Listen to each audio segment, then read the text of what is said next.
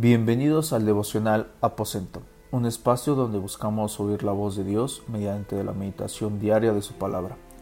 Hoy, primero de febrero, meditaremos sobre Mateo capítulo 9 versículos del 1 al 13 con el tema El milagro del perdón. Pero vemos cómo ocurre algo tan importante y peculiar en estos versículos. Dice el versículo 2, y sucedió que le trajeron un paralítico tendido sobre una cama, y al, ver y al ver Jesús la fe de ellos, dijo al paralítico, ten ánimo, tus pecados te son perdonados. Atención aquí. La gente, los escribas, fariseos, aún el mismo paralítico, esperaban que Jesús solo dijera, levántate y anda. Pero Jesús le dice, tus pecados te son perdonados. ¿Por qué? Si él vino por una sanidad. Bueno, espera un poco, porque Jesús mismo contesta esta pregunta. Pero vemos cómo enseguida la gente de la ley, después de que Jesús le dijera que sus pecados eran perdonados, empezaron a confrontarlo. Pero escucha lo que dice el versículo 5 y 6. Dice, porque ¿qué es más fácil?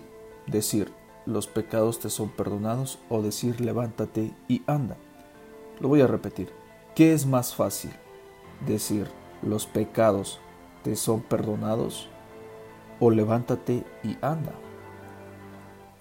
Dice el verso 6, pues para que sepáis que el Hijo del Hombre tiene potestad en la tierra para perdonar pecados, dice entonces al paralítico, levántate, toma tu cama y vete a tu casa.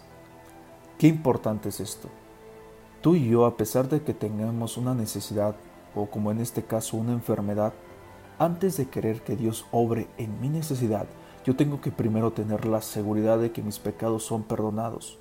Yo sé que todos fallamos consciente o inconscientemente, pero es por ello que yo tengo que tener un temblor y un temblor en mi corazón, por día a día tener un arrepentimiento en mi corazón. Y bueno, tal vez te preguntarás, ¿y mi necesidad o en este caso y mi sanidad?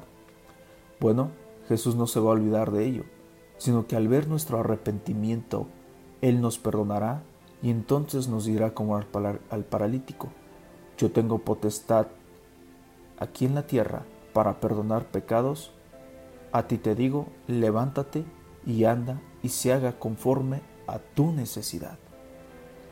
Que tú y yo valoremos qué es más importante, ser sano sin perdón ser perdonado, salvo, hijo de Dios, y entonces Él obrando en mi necesidad y poder entonces ver el milagro del perdón.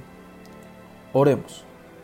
Padre, te damos tantas gracias por esta palabra, Señor, que tú nos traes a nosotros. Señor, que aprendamos a valorar, Señor, ¿Qué es más importante, Señor?